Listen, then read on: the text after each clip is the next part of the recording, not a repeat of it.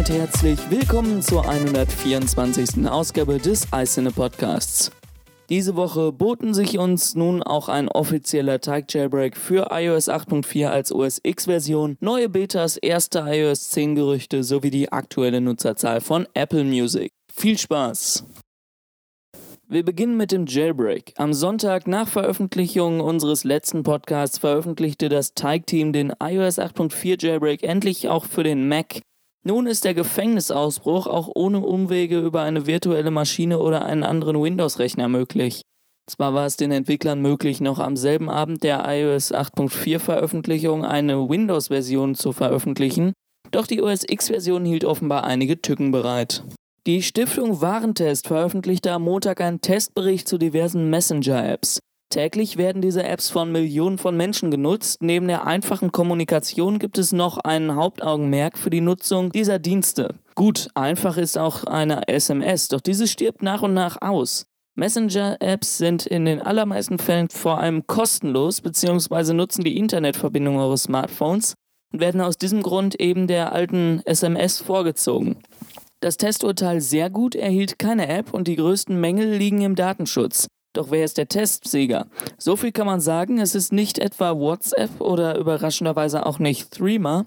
Eine deutsche App konnte die Tester überzeugen, die kostenlos erhältliche App Hocker überzeugte vor allen Dingen in Sachen Datenschutz, da die Server in Deutschland stehen. Hier gilt das relativ strenge deutsche Datenschutzgesetz Außerdem konnte die App auch mit der Sicherheit überzeugen, da jegliche Kommunikation Ende zu Ende verschlüsselt abläuft. Threema schnitt mit der Note gut knapp hinter Hocker ab, WhatsApp erhielt nur das Testurteil befriedigend. Welche Messenger-App bevorzugt ihr? Sagt uns einfach mal bei uns im Forum unter iCine.com. Am Montag veröffentlichte Apple die sechste Beta des neuen Mac-Betriebssystems OS X El Capitan. Nennenswerte Neuerungen gibt es nicht, außer dass einige Bugs behoben wurden und ein paar neue hinzukamen. Einen Tag später folgten eine vierte Public Beta sowie die zweite Beta von OS X 10.10.5. Die fünfte Beta von iOS 9 und WatchOS 2 ließ noch einen Tag länger auf sich warten. Am Mittwochabend veröffentlichte Apple eben genannte Betas. iOS 9 entfernte einige Standard-Hintergrundbilder und ersetzte diese mit einigen neuen. Gründe dafür sind nicht bekannt. Ansonsten gab es lediglich einige Bugfixes. Ebenso bei WatchOS 2. Auch hier brachte Apple einige Bugfixes für das leider noch immer recht instabil laufende System. iOS 9 ist noch nicht veröffentlicht und doch gibt es schon erste Gerüchte für iOS 10. Siri soll bald als Anrufbeantworter agieren können. Bei Nicht-Erreichen des Angerufenen springt nicht wie gewöhnlich die Mailbox an, sondern Siri nimmt den Anruf entgegen. Auf Wunsch, zum Beispiel über eine VIP-Liste, kann Siri dem Anrufer mitteilen, wo sich der gewünschte Gesprächspartner befindet und warum er nicht erreichbar ist. Die hinterlassene Nachricht setzt Siri dann in einen Text um und sendet diesen per iMessage an den Angerufenen.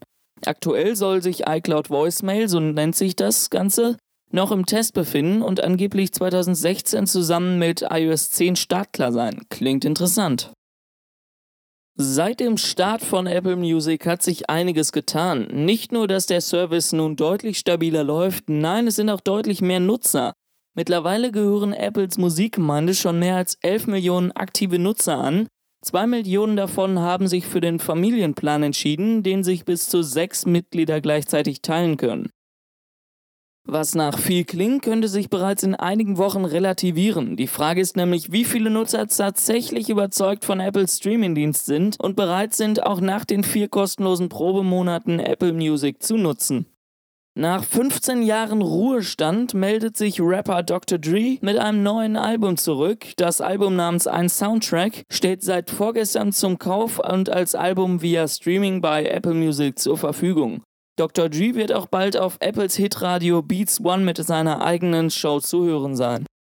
Wir beenden den heutigen Podcast mit einem Gerücht. Berichten zufolge sehen wir bereits in einem Monat, nämlich am 9. September 2015, das nächste Mal Apple CEO Tim Cook auf der Bühne. An diesem Datum sollen angeblich ein neues iPhone, ein neuer Apple TV und ein iPad Pro vorgestellt werden. Mehr dazu findet ihr bei uns im Forum.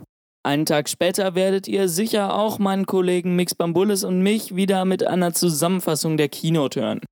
Und damit sind wir auch schon am Ende des Podcasts und damit auch am Ende der 32. Kalenderwoche angelangt. Ich hoffe, es hat euch gefallen. Wenn ja, hören wir uns auch schon ganz bald wieder. Macht's gut, bis dahin. Ciao.